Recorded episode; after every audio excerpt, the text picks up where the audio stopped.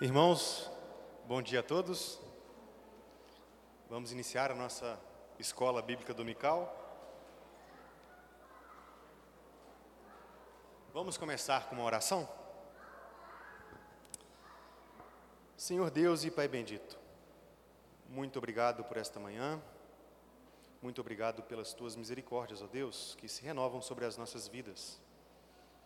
Muito obrigado pelo ar que respiramos, pelo pão de cada dia que o Senhor coloca às nossas mesas. Não é somente por causa da nossa força, mas é por causa da força que vem do alto. Muito obrigado porque o Senhor cuida de nós em todos os detalhes, apesar de nós. Muito obrigado a Deus por tudo que o Senhor faz em nossas vidas pelos prazeres, alegrias e felicidades que o Senhor nos concede debaixo do sol. E este, meu Deus, é um momento prazeroso, em que aprendemos um pouco mais a respeito da Tua palavra. Portanto, suplicamos, ó Deus, nos ajude, pois o Senhor, sem o Senhor, nada podemos fazer. Abra os nossos corações, dê-nos entendimento, discernimento, instrução, nos dê, ó Deus, capacitação que vem do alto para que possamos andar cada vez mais em santidade e para que tudo, tudo redunde na glória do Teu nome. E é no nome do Teu amado Filho, Jesus Cristo, nosso Redentor, que nós oramos. Amém e amém. Irmãos, antes de nós entrarmos propriamente no estudo, deixe-me contar para vocês uma história. Alguns anos atrás, quando meu pai ele ainda era vivo, ele me ligou e disse assim: Ô Lucas, deixa eu te falar um negócio, do jeitão dele, né? Eu estou com uma dúvida aqui, você pode esclarecê-la para mim? Eu tenho um casal de pastor aqui do meu lado, e eles me disseram que existe um texto bíblico que prova de maneira clara e definitiva que uma mulher pode ser pastora. Aí eu virei para minha, para o meu pai e falei assim: tudo bem, pai, manda o, o versículo aí que eu vou dar uma analisada nele, né? Aí meu pai falou assim: tá bom, eu vou te mandar no zap aí daqui a alguns minutos, aí você dá uma olhada aí, tá bom.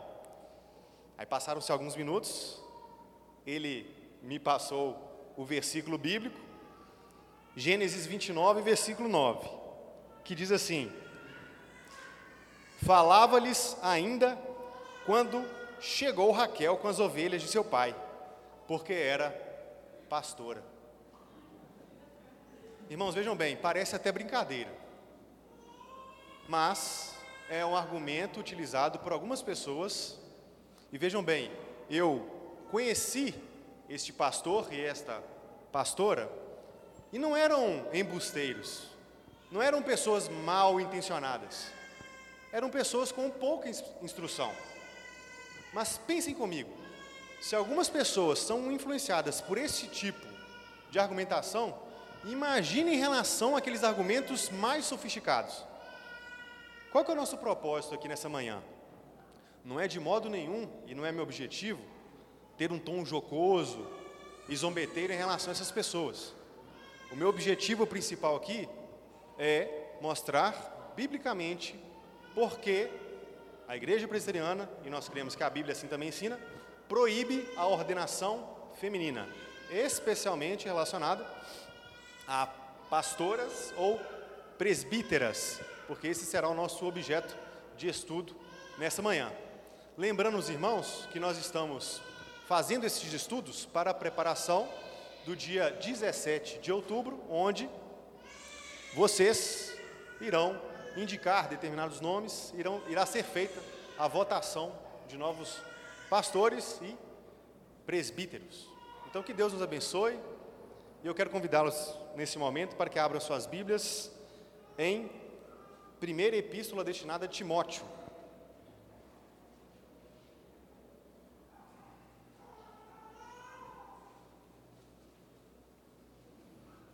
Abram a Bíblia de vocês, que enquanto isso, eu vou falar um pouquinho sobre a estrutura do nosso estudo como ele se dará. O meu objetivo é dividir esse estudo em três movimentos. O primeiro movimento se dará da seguinte maneira: nós vamos analisar algumas passagens bíblicas que provam aquilo que nós estamos defendendo, ou seja, que pastor ou presbítero é um ofício destinado exclusivamente a quem? Aos homens, ok? Nós vamos fazer isso. Num segundo momento, nós vamos analisar algumas passagens bíblicas ou alguns argumentos que podemos dizer têm algum fundamento que as pessoas utilizam para dizer que, na verdade, você pode sim escolher uma pessoa, no caso do sexo feminino, para se tornar uma presbítera ou pastora. E no terceiro movimento, que nós vamos fazer? Nós vamos analisar aqueles argumentos que são ideológicos, portanto não escriturísticos, que não partem da Bíblia para dizer que sim, podemos ter pastoras, podemos ter presbíteras. Entenderam o movimento? O primeiro momento será mais extenso, ok? Que é este aqui, onde nós vamos analisar, analisar os versículos que, penso eu, provam que mulheres não podem ser pastoras ou presbíteras.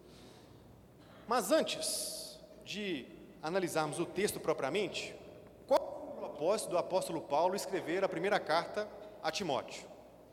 Logo no início dessa carta, você vai ver que o apóstolo Paulo vai dizer o seguinte: olha, estava viajando para a Macedônia, estava de viagem para lá, e eu decidi deixar você, Timóteo, aí em Éfeso, porque existem alguns homens que precisam ser admoestados, porque eles estão ensinando outra doutrina, ou seja, eles estão ensinando uma falsa doutrina. Você vai ficar aí para combater estes falsos mestres. Nós não temos o objetivo aqui de entrar em detalhes quais eram estas doutrinas, mas é tanto ideias judaizantes quanto gnósticas, penso eu. E é interessante que no capítulo 2, no capítulo 13, então, o apóstolo Paulo vai dar algumas diretrizes sobre como a igreja deveria agir e quais pessoas deveriam ser os líderes da igreja. Isso é tão interessante que no capítulo 3, versículo número 14, Paulo vai dizer assim: Olha, eu estou descrevendo essas coisas, o, Timóteo, para que, se eu tardar, eu, eu, quero, eu quero ver você em breve, em breve, eu quero estar aí em breve, mas se eu tardar, eu estou escrevendo isso aqui para que você saiba como proceder na casa de Deus, a igreja do Deus vivo, coluna e baluarte da verdade. Então vejam, eu quero que vocês guardem isso. Um dos principais propósitos do apóstolo Paulo, ao escrever a carta a Timóteo, é dizer para ele como a igreja deveria ser e funcionar. Ok? Pegaram isso aí? Agora, tendo isso em mente, vamos analisar então o capítulo 2, versículo 11, onde o apóstolo Paulo diz: A mulher aprenda em silêncio com toda a submissão. Como vocês devem imaginar, esse versículo é motivo de várias controvérsias, especialmente nos nossos dias, né, na atualidade, especialmente por causa do movimento feminista, mas não somente por causa dele. Então, os comentaristas, analisando esse texto, de modo geral, costumam balançar como um pêndulo, costumam ir para um extremo para um, para um outro extremo. Qual que seria um extremo? É olhar para esse texto e dizer que a mulher deve, no ambiente eclesiástico, isto é, na igreja, não falar nada, absolutamente nada. Então, por exemplo, aqui na EBD, quando eu abrir espaço para perguntas ou comentários, somente os homens poderiam participar. Esse é um extremo. Contudo, isso parece contradizer outras passagens bíblicas, como é o caso, por exemplo, da primeira carta do apóstolo Paulo, destinada aos cristãos da cidade de Corinto, lá no capítulo 11, onde ele vai dizer que havia algumas mulheres que oravam e profetizavam na igreja. Então havia espaço sim para, para elas falarem. Então nós não podemos entender de maneira absoluta este verso aqui sem levar em consideração o quê? Todo o seu contexto ok? Por um outro lado, nós vamos encontrar algumas pessoas que entendem que, na verdade, isso aqui não tem mais nenhum propósito para os dias de hoje, porque isso aqui é apenas algo, é meramente algo cultural. É algo que aconteceu nos tempos do apóstolo Paulo, mas não tem mais validade para os dias de hoje. De hoje. Este outro extremo é, pro, é problemático por quê? Porque se você analisar o restante do, dos, do texto, nós vamos avaliá-lo daqui a pouquinho, analisá-lo, você vai ver que para defender, para dar suporte a essa diretriz, essa ordem do apóstolo Paulo, ele vai se remeter ao Éden. Ou seja, ele vai utilizar-se de um argumento atemporal e transcultural para defender a sua posição. Mas qual deve ser a posição que traz um equilíbrio para esse texto? Aqui eu quero pedir então a ajuda dos universitários. No caso, eu já fiz essa procura. Vocês conhecem muito bem o Mitodemos, né? Opa, peraí, quer dizer, o Nicodemos. O Nicodemos, ao meu ver, ele é bem feliz ao interpretar essa passagem aqui. Por quê? Ele vai dizer, aqui no versículo 11, eu vou ler mais uma vez, a mulher aprenda em silêncio, com toda submissão. Está vendo essa palavrinha em silêncio? Todos então acharam na Bíblia de vocês a palavra silêncio? Essa palavra aqui é encontrada lá no versículo 2 desse mesmo capítulo. Lá no verso 2. Quando é dito assim, ó, em favor dos reis e de todos que se acham investidos de autoridade, para que vivamos vida tranquila. Essa palavra tranquila é a mesma palavra utilizada no verso 10 para silêncio. Então, Nicodemos vai dizer que você poderia muito bem traduzir esse texto da seguinte maneira: o versículo 11: A mulher aprenda com tranquilidade, com serenidade, sem fazer muito barulho, com toda a submissão. E perceba que esta palavra se encaixa muito bem com a parte B do verso 11, porque tudo parece indicar que algumas mulheres estavam buscando usurpar a liderança da igreja. Algumas pessoas, algumas mulheres estavam se colocando numa posição que era, na verdade, uma, uma posição destinada ao homem. Veja o versículo de número 12.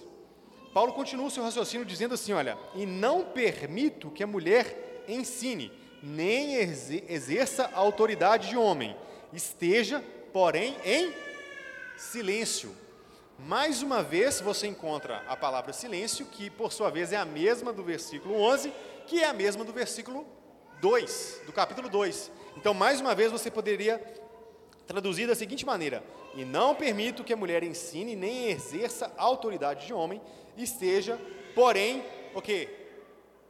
Tranquila, serena, no lugar que lhe é devido. Então percebam, havia algumas mulheres que queriam assumir responsabilidades que não eram delas, exercer funções que não eram delas. E como então o apóstolo Paulo vai tratar essa questão e vai trazer uma fundamentação para o seu posicionamento? Primeiro, verso 13, ele vai dizer: olha só, porque primeiro foi formado Adão, depois Eva.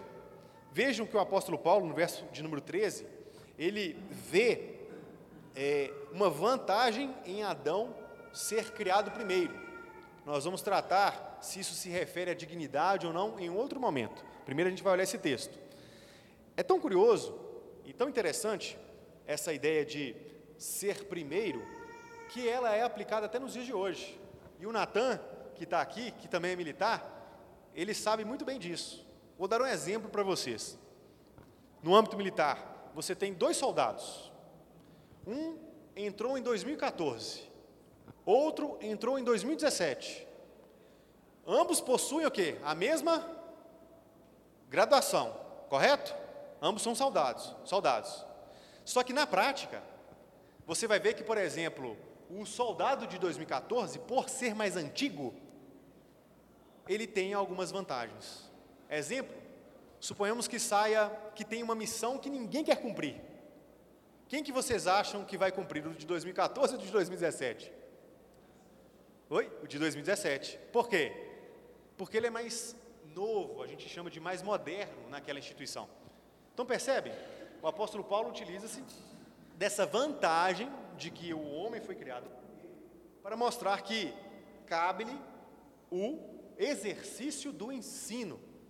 E a gente vai ver daqui a pouco mais detalhes sobre isso. Mas ele não termina o seu argumento aí, ele continua.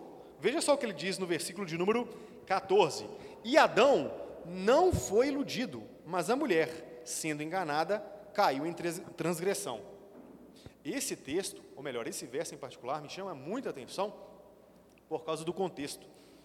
Vejam só o que Paulo está ensinando para nós aqui. Eu vou ler mais uma vez. E Adão não foi iludido, isto é, ele não foi enganado.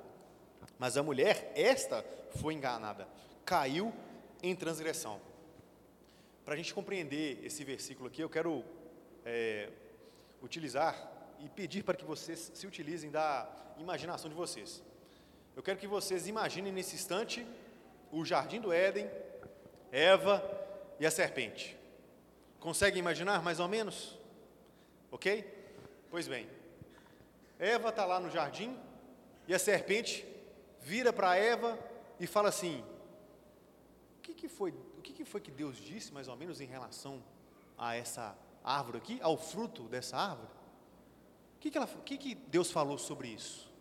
Aí o que acontece? O que, que Eva faz? O que, que Eva faz? Pode responder, pessoal.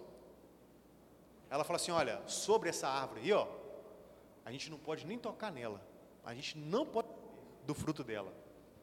Percebam, há uma ideia de ensino aqui? Ou não? Satanás fez uma pergunta, a serpente. Eva responde, trazendo uma elucidação para a serpente. Há ou não há um aspecto de ensino aqui? Fala, gente, por favor. Tem ou não tem? Sim, né? Sim. Pois bem.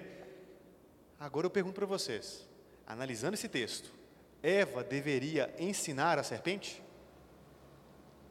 O que, que Eva deveria fazer? Eva deveria fazer o seguinte: olha, a serpente perguntou. Eva sai, vai até Adão e diz o seguinte: Meu amor, Deus te deu a incumbência, a responsabilidade de cuidar do jardim, não foi? Sim, sim, meu amor. Por quê? Tem uma praga ali, ó. Tem uma praga ali. Você pode ir lá conversar com ela? O que cada um deveria fazer? Ele deveria tirar o facão. É verdade, eu estou trazendo uma ilustração, mas é justamente isso mesmo. Ele deveria tirar um facão, bem amolado. O Senhor te repreenda, sai daqui. Só que Eva não fez isso. Ela assumiu uma responsabilidade que não era dela. Usurpou uma responsabilidade que era de quem? De Adão. Eu sei que a Escritura deixa muito claro que a queda ocorreu por causa da transgressão de Adão. A culpa, de fato, em maior instância e grau, é o que? É de Adão. Mas nós não podemos negar que há uma parcela de culpa por parte de Eva, pois ela foi enganada, ela foi iludida. E quando nós olhamos para esse texto, então, e analisamos o contexto, nós vemos que quando uma mulher busca ensinar nós vamos ver o contexto, né? Exercer a autoridade do homem, o que ela está fazendo? Ela está usurpando a ordem natural das coisas. A ordem como Deus estabeleceu e criou as coisas. As coisas como deveriam ser. Mas Eva toma isso para si e acaba acontecendo o que aconteceu. Algumas mulheres estavam fazendo justamente isso. Elas estavam buscando o quê? uma responsabilidade que não competia a elas. Tanto isso é verdade que no versículo número 15, Paulo vai dizer assim: olha, todavia, essas mulheres, olha só, elas vão ser preservadas através da sua missão de mãe, ou papel de mãe. Esta é uma das responsabilidades da mulher. Se ela permanecer, é, cl é claro, em fé, amor e santificação com bom senso. Então veja que o apóstolo Paulo está chamando as mulheres também à responsabilidade que lhe são o quê? Devidas, as mulheres. Deu para entender? Estou lendo para vocês essa passagem aqui, porque a gente precisa entender em primeiro lugar que quando Paulo escreveu esta epístola, ela não tinha versículos e não tinha capítulos apesar dos capítulos e versículos serem didáticos e nos ajudarem muito, a gente tem que entender que existe um contínuo, um fluxo de ideias que começa aqui e continua no capítulo 3. Por que vocês acham, então, que no, cap, no versículo de número 1, Paulo diz assim: olha, fiel é a palavra. Se alguém aspira ao episcopado, excelente obra almeja. Então percebam, os versículos que eu acabei de apresentar para vocês são uma espécie de preâmbulo ou introdução para falar sobre esse assunto. Então, os versículos anteriores são específicos algumas mulheres que queriam exercer a autoridade de homem, de maneira específica, o quê? Aquelas autoridades que pertencem ao ofício de pastor, presbítero e até mesmo, talvez, quem sabe, diácono. Mas não é o nosso objetivo entrar nesse especificamente, por causa do nosso propósito. Até aqui, todo mundo está acompanhando o raciocínio ou não? Agora a gente vai entrar no texto, olha só. Fiel é a palavra, se alguém aspira ao episcopado, excelente obra almeja. Porém, é necessário que ele seja o quê? Aqui, ó, irrepreensível e esposo de uma só mulher. Pronto. Esposo é uma categoria específica e necessária a quem? E exclusiva a quem? Esposo. A mulher ou ao homem? Pronto. Pronto. Além disso, o versículo 4 diz assim, ó: "E que governe bem a própria casa". De quem é a responsabilidade de governar a própria casa? Por favor, não estou ouvindo. Quem que é? O homem. Pronto. Esse é o argumento. É interessante que, assim, de modo, ao meu ver, assim, tão claro, as escrituras não têm muitos versículos, mas, ao meu ver, esses versículos já são mais do que suficientes. É interessante notar também, e é digno de nota, né, que no, em Tito, a carta a Tito, no capítulo 1, versículos 5 e 6, Paulo fala assim também para Tito: olha só, eu deixei você em Creta para que você possa deixar as coisas em ordem, né? E para que se constituísse presbíteros também. E aí ele vai repetir: olha, o presbítero tem que ser o quê? Marido de uma só mulher. Alguma dúvida? Ficou claro? Se, é um raciocínio lógico, olha, se para ser pastor ou presbítero você precisa ser esposo de uma só mulher e governar bem a própria casa, segue-se por dedução, por necessidade lógica, que o presbítero ou pastor tem que ser o quê? Homem. Beleza? Então nós terminamos aqui o nosso primeiro momento, que é um pouco mais é, minucioso. Uma pergunta ou um comentário para a gente avançar aqui? Nós temos tempo ali. Nada, nada, nada? Porque agora nós vamos então para o segundo momento, a segunda parte, que são passagens ou ensinamentos bíblicos que procuram justificar a ordenação de mulheres. São dez e meia, eu tenho 30 minutos, né, Bruno? Então vamos lá. Deixa eu beber água aqui para poder ligar o turbo de novo. Tá bom, primeiro momento, o que, que nós vimos? Nós vimos claramente que a Escritura ensina que existe uma proibição, mesmo que de maneira é, dedutiva, o seguinte: mulheres não podem ser pastoras ou presbíteras, ok? Mas quais são aquelas passagens que as pessoas se utilizam para defender essa posição que nós não concordamos? Então vejam bem. Uma pergunta é elaborada mais ou menos da seguinte maneira: Homens e mulheres foram criados à imagem e semelhança de Deus. A ordenação de homens apenas, apenas não faria da mulher alguém inferior, não traria um status inferior ao homem? Essa é uma pergunta que tem sido feita e nós precisamos respondê-la. A gente precisa entender, meus irmãos, que, de fato, homem e mulher foram criados à imagem e semelhança de Deus. Portanto, todos são iguais em dignidade diante de Deus. Ambos possuem o, o mesmo valor.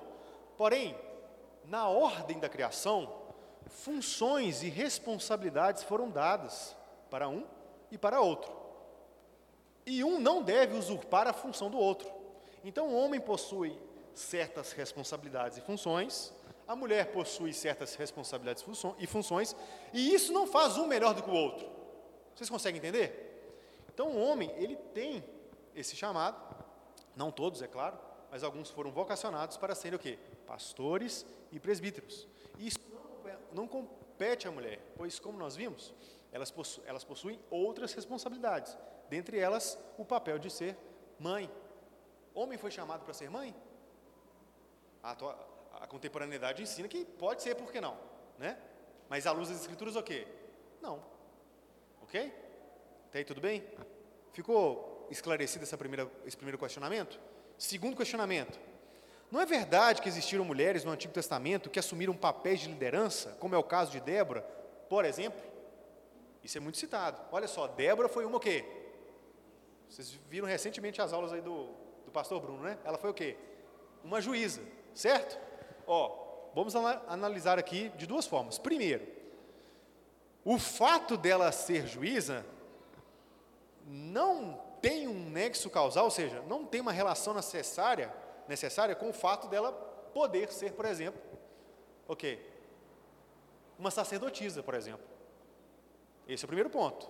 O fato dela ter assumido uma liderança não significa que ela deva assumir este tipo de liderança. Esse é o primeiro ponto. Mas a gente precisa entender também, como vocês viram bem no livro de Juízes, que o pau estava o quê? Quebrando. Cada um fazia o quê? O que era reto aos seus próprios olhos. Cada um fazia o que, aquilo que lhe dava o quê? Na telha. Na verdade, nós precisamos entender que Juízes tem muitos o quê? textos que são o quê? Eles são descritivos. Eles não apresentam uma norma de conduta. Portanto, quando você vê, por exemplo, Débora assumindo o papel que era de um homem, é porque os homens estavam o quê? Fugindo das suas responsabilidades. Esse é um problema. Nós temos outras, outros exemplos bíblicos, mas eu queria focar só nesse. Então vejam bem, o fato de algumas passagens é, demonstrarem que uma pessoa assumiu, uma mulher assumiu uma determinada liderança, não significa que isso é uma norma, não significa que isso é uma diretriz. Pode ser justamente o quê? Pode ser, pode ser justamente revelar o pecado do povo. Como as coisas estavam sendo conduzidas. Deu para entender? Até aí, beleza? Posso avançar? Beleza. Opa! Por favor. Sim.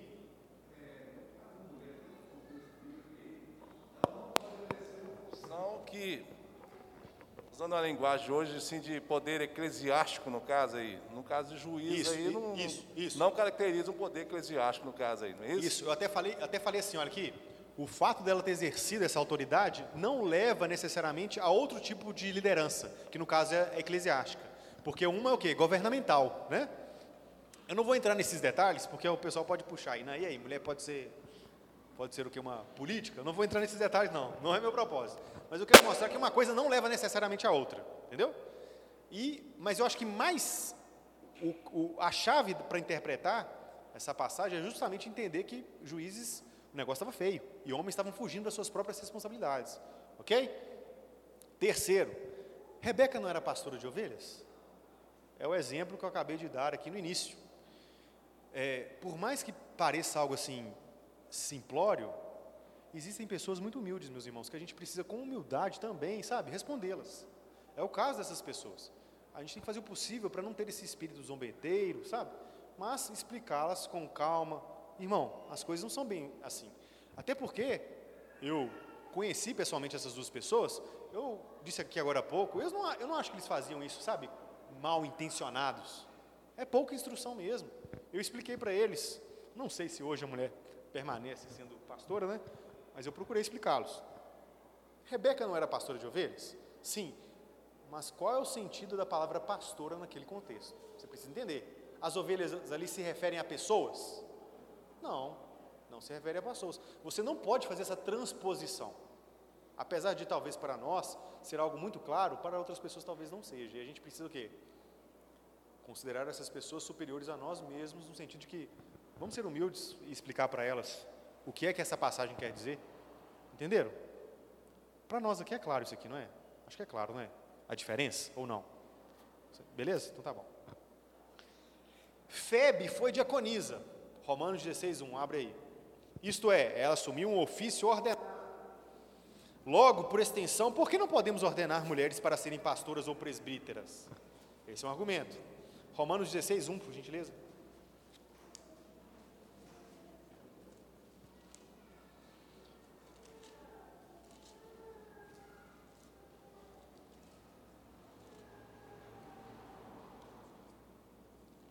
Romanos 16. Recomendo-vos, irmã Febe, que está servindo a igreja de Sencreia. Qual que é o problema dessa passagem aqui? Algumas versões, como a versão católica, é, traduz mais ou menos assim, olha, recomendo-vos a nossa irmã Febe, que é di, diaconisa na igreja de Sencreia. Eu acho que eles até utilizam uma outra palavra para Sencreia aqui, mas eu não me lembro agora, Sencres, alguma coisa assim. Mas a palavra que está lá é diaconisa. Então as pessoas deduzem assim, olha só, Febe é uma mulher, é uma irmã, está dizendo aqui, né? Ela era uma diaconisa. Então olha só, ela foi ordenada. Eles estão o quê? Criando o seu raciocínio, né? Ela foi ordenada. Então, por extensão, porque se existe um ofício específico que ela foi ordenada, por que não outros? Por que não o de pastoras ou presbíteras? Quais são os problemas desse, dessa pergunta aqui? Ó? Primeiro, é a própria tradução. Será que diaconisa aqui significa mesmo alguém que foi ordenado? Por exemplo, se você pegar o capítulo 15, no versículo 8, quando é dito assim, olha, digo, pois, que Cristo foi constituído ministro da circuncisão. Vocês acham que essa palavra ministro aí, que palavra que é? Se vocês pudessem chutar essa palavra ministro aqui. Diácono. Diácono. É como se você pegasse uma, se você pegasse uma tradução literal, seria assim, olha, digo pois que Cristo foi constituído diácono da circuncisão. Mas vocês veem por aí Jesus como diácono de alguma igreja? Não. Então, a gente precisa tomar cuidado, em primeiro lugar, com o quê? Com traduções. Ok? Ok? De modo geral, vocês não precisam, precisam ficar tão preocupados, porque as traduções, elas são muito boas, mas são apenas alguns detalhes aí que a gente precisa ter em mente, beleza? Agora, Suponhamos, imaginemos que de fato a palavra seja o quê? Diaconisa. Ok? De fato a palavra diaconisa. Você só pode traduzir como diaconisa. Isso significa necessariamente que foi ordenado? Não. Por quê? Porque logo nos primeiros séculos da igreja, nós encontramos de fato mulheres que eram diaconisas. E para o terror e assombro de vocês, o próprio João Calvino defendia diaconisas. Entretanto, era um, uma função não ordenada.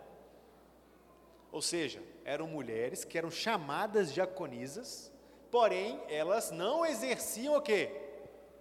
Uma liderança como homens, mas ajudavam também servindo na igreja, em hospitais, instituições, eram pessoas que trabalhavam para a igreja, algumas até mesmo de forma assalariada. O apóstolo Paulo também fala sobre isso. Porém, elas não exerciam uma liderança o quê? De homens. Não era um ofício, mas era um tipo de trabalho. Oi. Pode fazer uma associação dessas diaconisas aí com ah. as professoras de escola dominical, as palestrantes, por exemplo? Claro, claro. Exatamente. Pode sim. Pode sim. Tanto é, meus irmãos, que aqui agora é, é, é, uma opinião, porque há muita divergência.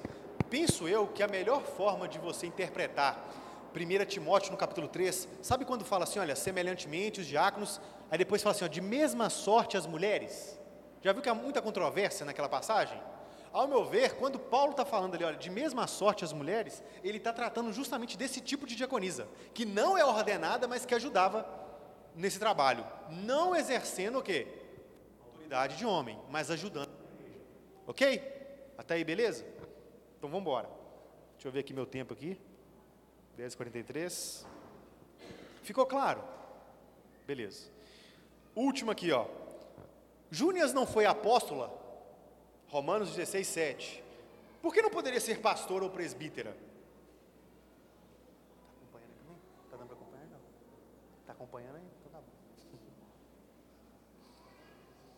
Romanos 16, 7. Saudai Andrônico e Júnias, meus parentes e companheiros de prisão, os quais são notáveis entre os apóstolos e estavam em Cristo antes de mim. Essa também é uma passagem utilizada para, para dizer o seguinte: olha só, se Andrônico e Júnias, que eles imaginam ser uma mulher, eram notáveis entre os apóstolos, por que não podem ser também as mulheres pastoras ou presbíteras?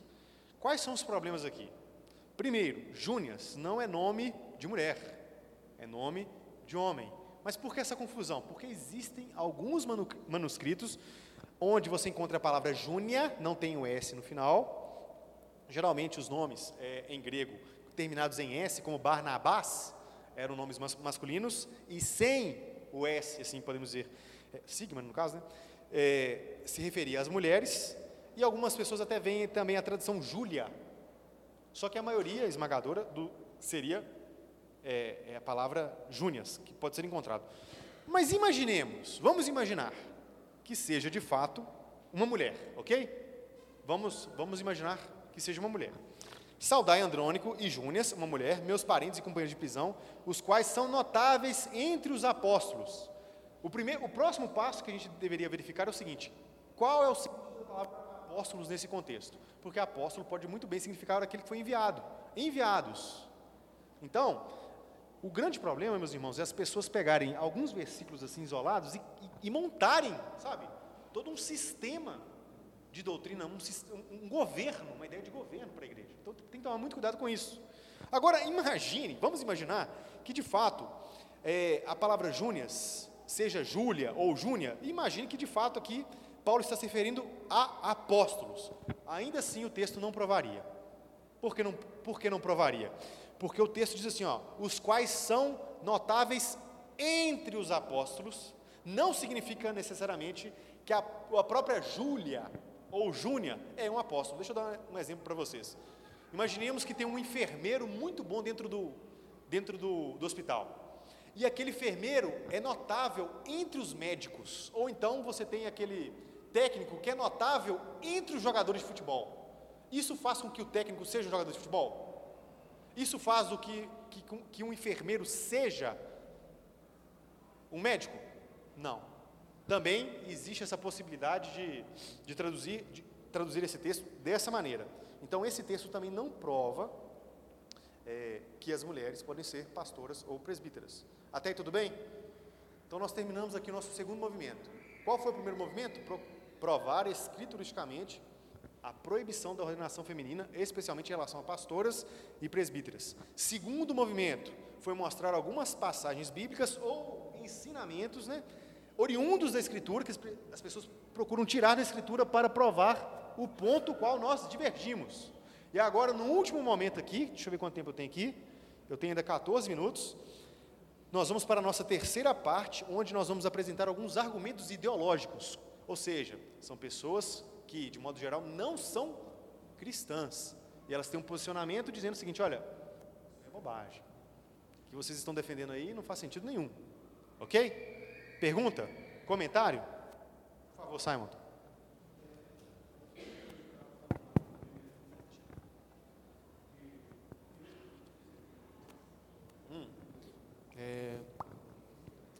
13. Sobre o quê? Uh, que você estava falando das mulheres e tal, que tinha o, a consideração de ser extremo das mulheres não poderem falar Sim. No, na igreja. Aí você citou aquele versículo em que as mulheres oravam né, e profetizavam. Profetizavam. 1 Coríntios é, 11, se não me falha a memória. Né? Isso. Né? Se, é, eu queria, a minha pergunta é o seguinte, é, se essa, se elas orar, beleza, mas elas profetizarem, Sim. isso é errado? E se não for errado, o que significa? Ah, tá. Vamos entrar nessa aí, Bruno? Por que eu fui abrir para a pergunta agora, né? É o seguinte. Você ia falar uma coisa, Bruno? Não. Posso continuar? Então, vejam bem. Primeiro, a gente tem que entender o quê?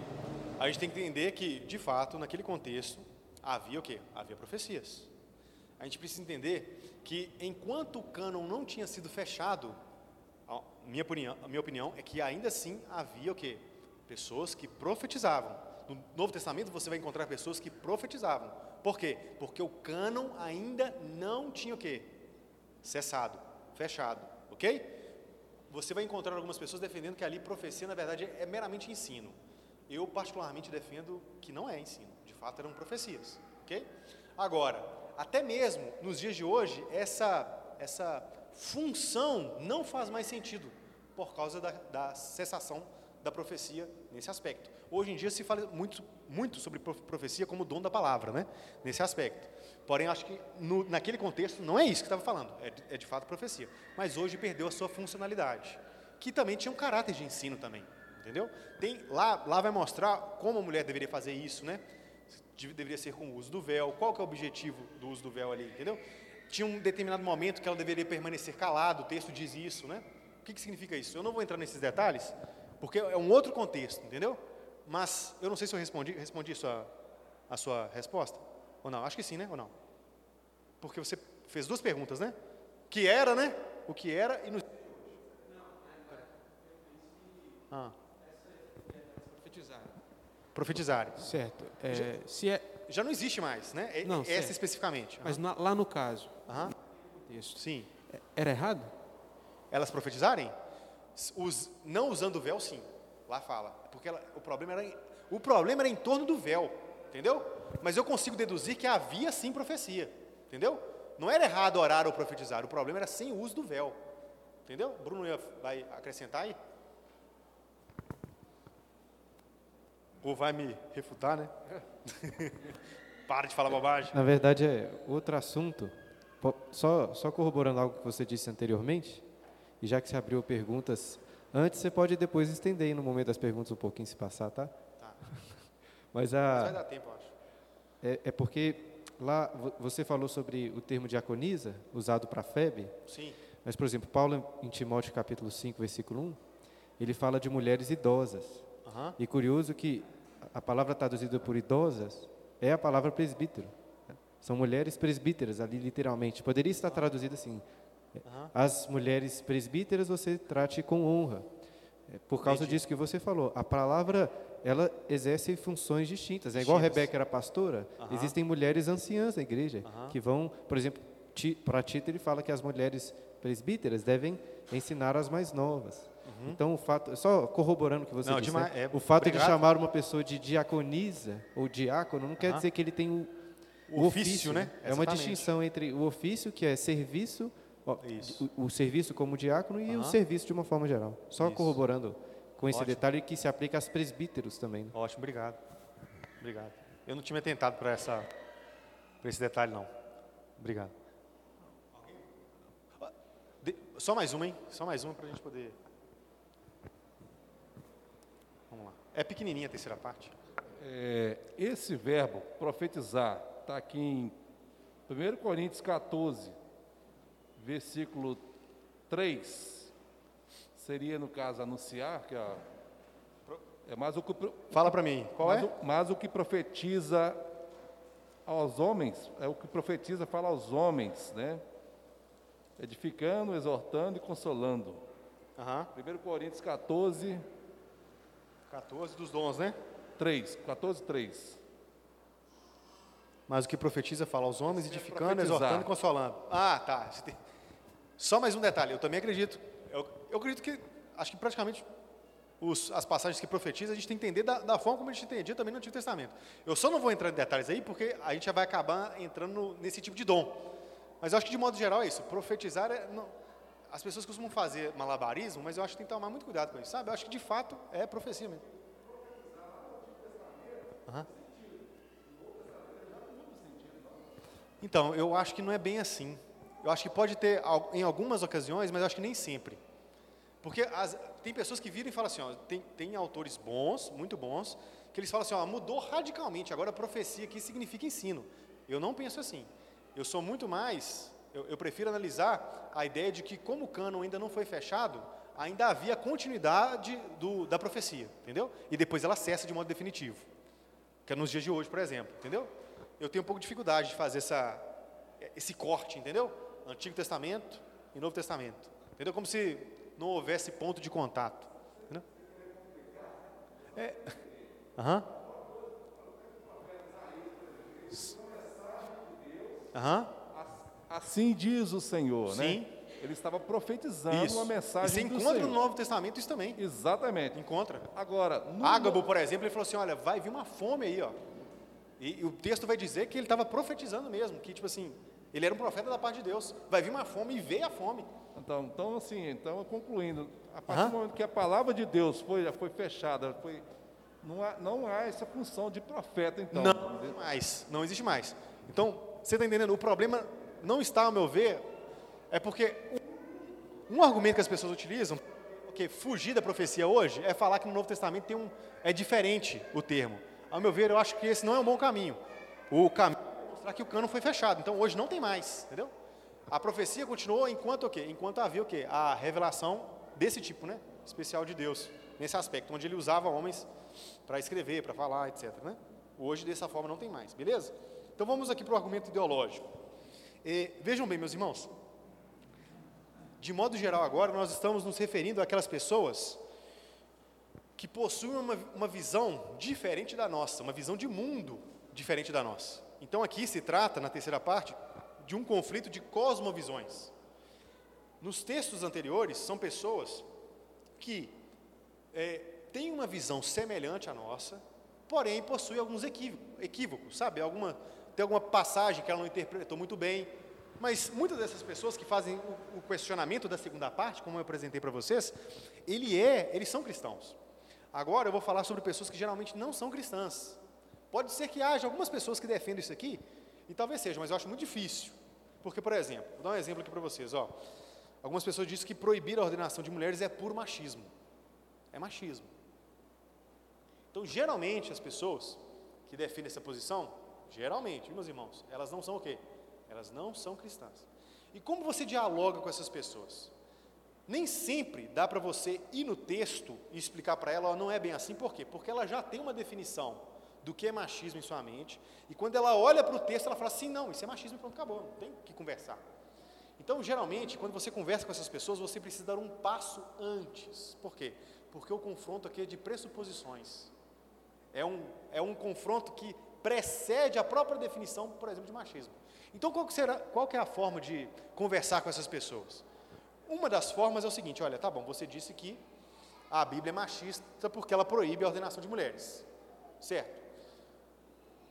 Isso para você é certo ou errado? O que, que vocês acham que a pessoa vai responder? Hã? Que é errado. Então vejam, olha só, ela tem um fundamento ético. Então você vai perguntar para ela assim: olha, então vejam bem, veja bem, você está dizendo que é errado. Qual é a sua base, a fundamentação para dizer que o machismo é errado? Você vai perguntar para ela. Se ela ir para o campo do subjetivismo, então não tem valor de argumento. É, uma, é, uma, é meramente uma opinião. Concordam comigo? Se ela falar que é uma espécie de consenso, ah, você pode argumentar que não é bem um consenso, não, porque eu discordo, então não é consenso. Né? Por mais que esteja uma, uma, minoria, uma maioria dizendo que é assim, isso é um apelo, uma, é uma falácia, que é um apelo à maioria. A maioria nem sempre está certa. Né? Muitas vezes está errado, né? A maioria das vezes a, a maioria está tá errada. Enfim. E se ela partir para um argumento, por exemplo, é, ah não, é, o método científico prova que o machismo é um, é um erro. Aí ela tem outro problema. Por que qual é o problema? Será que a ciência tem esse potencial de dizer aquilo que deve ser? Na verdade, a ciência, de modo geral, ela tem um poder descritivo, de dizer o que é. E nem sempre ela consegue descrever o que é. Mas ela não tem o poder de dizer como as coisas devem ser. O homem pode criar uma bomba atômica, mas qual que é o propósito da bomba atômica? A ciência não diz. Entendeu?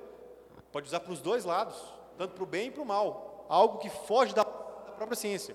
Ou talvez a pessoa pode virar e falar assim, não, existe um, eu acredito nisso porque existe uma fundamentação absoluta. Eu acredito em, em valores morais absolutos. Aí você pergunta para ela, peraí, da onde vem então esses valores morais absolutos? Então vocês percebem então que a discussão ela vai ter um passo antes de você falar sobre o machismo. Isso talvez exija um pouco mais de é, apologética, mas nós, como cristãos, talvez tenhamos que aprender, pelo menos num nível básico, para podermos conversar com essas pessoas. Beleza? Lembrando que a apologética é diferente, né? apesar de tocar em certos pontos do evangelismo. Né? O nosso propósito ao discutir com essas pessoas é apenas demonstrar para elas que a posição dela é equivocada. Então, você, como disse o Francis Schaeffer, você tira o telhado dela, deixa a pessoa sem chão, vamos dizer assim, e aí você apresenta o evangelho para ela. Olha, vou apresentar para você uma, uma visão de mundo que é coerente com a própria ordem natural das coisas. Esse é um posicionamento. Muito próximo a isso é a ideia de proibir a ordenação das mulheres, porque isso aí é herança do patriarcado. Então você pode utilizar o mesmo argumento. Espera aí, patriarcado é certo ou errado para você? Tá bom, é errado, tá bom. Você pode definir é, o que é patriarcado, você pode dizer para mim é, qual que é a sua fundamentação ética em relação a isso? E vai para o mesmo caminho. Então, geralmente, quando você conversa com pessoas que têm uma cosmovisão diferente, é bom que você use o chamado argumento ad hominem ou então é, ad absurdo. Né? Você vai levando a pessoa é, a uma reflexão, de modo que ela entende que a própria perspectiva dela é falsa ou então é absurda. Beleza? Deu para entender ou não? Eu sei que essa terceira parte talvez seria um pouquinho mais assim complicada, mas acho que todo mundo deu para entender. Então, geralmente é isso. A discussão antecede o próprio o próprio texto bíblico, porque essas pessoas elas partem de uma fundamentação ou princípio epistemológico ou axioma, né? É uma base diferente da sua. Isso não quer dizer que você está rejeitando a escritura. Você está fazendo a pessoa refletir para depois apresentar para ela a, a base escriturística. Pode falar. Peraí. Fa é, Estou conseguindo. o fato de uma mulher é, dar uma palestra numa igreja para que envolva mulheres e homens significa que ela está tendo autoridade sobre eles? Eu esperando que o pessoal não fizesse essa pergunta. Então, ó, então, minha posição, né? Minha, minha posição é que a, a mulher não pode, de modo algum, exercer o quê? A autoridade de homem, sabe? Então, eu, eu penso que no âmbito eclesiástico, eu acho que isso deveria ser evitado. Algo semelhante a que a Simone Quaresma faz, né? Ela dá o quê? Ela dá uma, uma palestra voltada para quem? Para as mulheres, né? E é Obedes, que é o nome dele? Obedes? Oreb? Oreb. Ele dá o quê? Uma palestra voltada para os homens. Agora, eu não vejo algum problema, dependendo da idade das pessoas, por exemplo, para crianças, né? Homens e mulheres. Ah, Não, aí não, né? É, meninos e meninas, entendeu? Aí eu não vejo problema uma mulher dar uma palestra para esses meninos e meninas, entendeu? Que seria algo semelhante a, a EBD, ok? Seria um exemplo. Acho que depende muito. E é, é, é, por, é por causa do exercício da autoridade do homem. É, isso. Mais alguém? Pastor, é, o evangelismo é uma espécie de ensino, né? Sim. E a mulher, então, ela não deve evangelizar com o homem? Não, porque, por exemplo, você vê Priscila e Áquila instruindo Apolo, que era poderoso em palavras. Esse homem era tão poderoso que lá em Coríntios vai ter um problema, porque alguns diziam assim, ó, eu sou de Apolo. Então, a gente está, quando está tratando de ensino, a gente está tratando de uma esfera bem específica, entendeu? Nós estamos na igreja, tem um ofício, por exemplo, as pessoas estão ensinando, entendeu? O pastor está pregando. Então, tem, tem todo um ambiente que, que tem essas qualificações e instruções. Aí, nesse ambiente, não. Agora, não, porque senão seria até. Imagina, uma mulher deixa de, de evangelizar um homem, né? Mas cuidado, hein? Que o pessoal, toma cuidado também com esse evangelismo porque entre homem e mulher, tem que tomar mu- muito cuidado. missionários, né? né? que vão para tribos indígenas, algumas coisas assim, e, muitas vezes trabalham, muitas vezes, é, feito pelas mulheres, né? Eu acho errado, só mulher ir. Tipo assim, porque é perigoso. É, eu acho que deveria sempre, parece que até, até uma nova, até uma nova instrução, não sei se os irmãos estão sabendo, parece que agora só vai em dupla, né? Eu não sei se os irmãos já viram isso. Acho que só vão em dupla. Eu não sei se, se, é- se pode duas mulheres ou homem, mas eu sei que agora mudou em alguns, em algumas, como é fala? É instituições? É o termo certo? Só vai dois, só vai em conjunto. Eu acho que não seria saudável só a mulher, eu acho que o homem deveria ir também, nesses projetos missionários.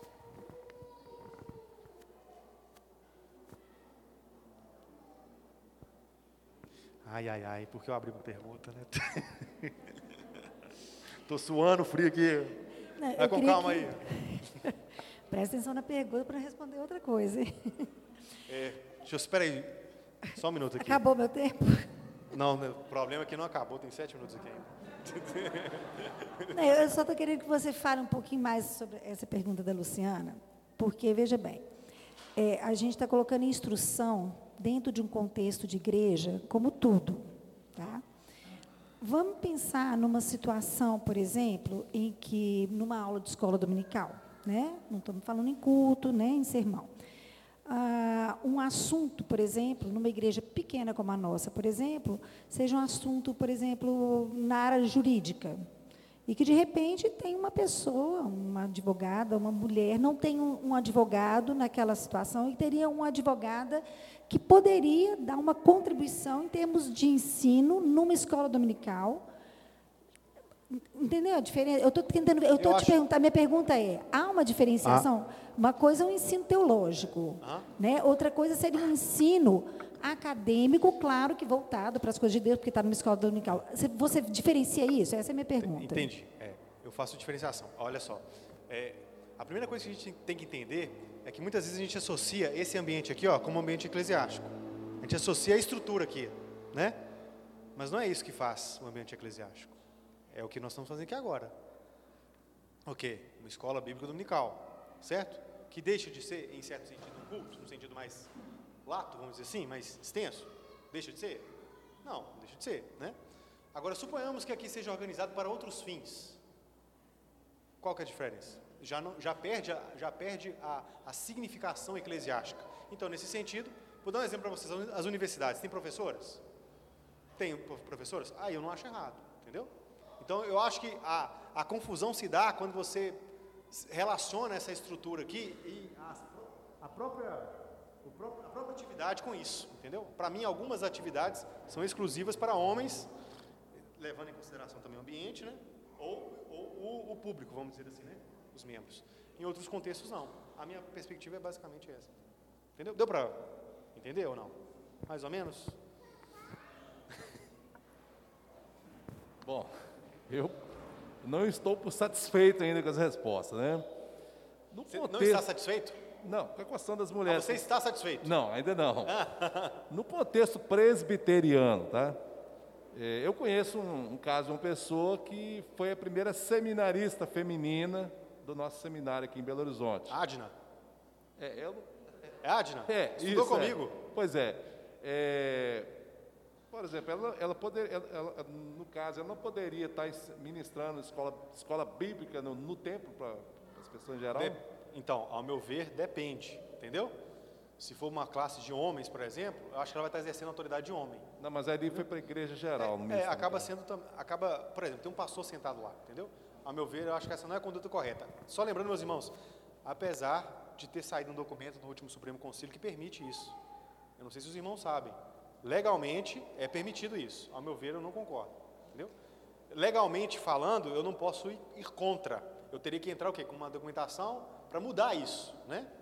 Mas eu particularmente defendo uma posição contrária. Acho que não, não deveria. Ah, não, no manual presbiteriano não pode. Eu tô, eu tô dando a minha opinião. Tô dando a minha opinião. Aqui eu estou, aqui eu, eu isso é perigoso, gente. Eu estou indo contra a Constituição aqui, né? Mas é, é a posição. Mas assim, eu acho muito importante separar isso mesmo, viu, Lucas? Isso é importante, porque uma coisa é uma determinação ou, ou uma resposta a uma pergunta que for, foi feita ao Supremo Conselho. Aham. Porque assim, eu imagino que a maioria está aqui buscando instruções para sermos cristãos melhores, baseados na palavra. Né? Então, assim, não é a escola dominical aqui, é uma escola dominical bíblica, uma escola dominical para ensinar sobre o ensino presbiteriano. Né? Obviamente, graças a Deus, a, a- a mai- a maior parte falando de um vai estar falando de outro, mas tem alguns assuntos como esse que você citou, que em muitos momentos a gente vai. A, a Laurinha não gostou, não. Ela acha que ela tem que ensinar mesmo quando ela crescer. Mas, mas em muitos momentos a gente tem mesmo. que-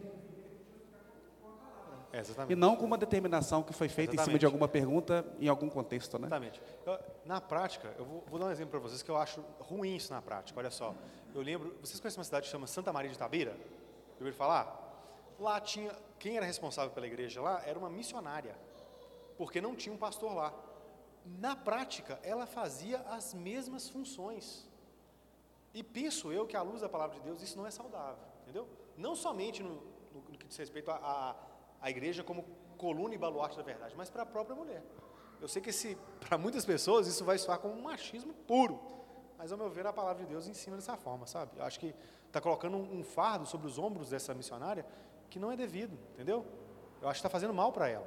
Só que a, a- a sociedade contemporânea, né, de modo geral, vê isso como machismo, né? como um erro da nossa parte. Eu acho que não. Eu acho que a gente está olhando com uma cosmovisão bíblica, tentando o quê? Tentando resguardar essa mulher, entendeu? Agora, só para a gente concluir, eu já, eu já acabei aqui, 11 e 8, ó, tem dois minutos ainda. Depois de ter dito essas coisas, meus irmãos, eu não quero de modo nenhum deixar é, com a, a imagem de que a mulher não tem nenhuma serventia. Eu não estou ensinando isso, sabe? Eu quero alertar a igreja para que a mulher possa assumir as responsabilidades que lhe são devidas. E a mulher tem muito trabalho para fazer na igreja. Ela é, de fato, um suporte para, para os homens. E, e é bênção no nosso meio.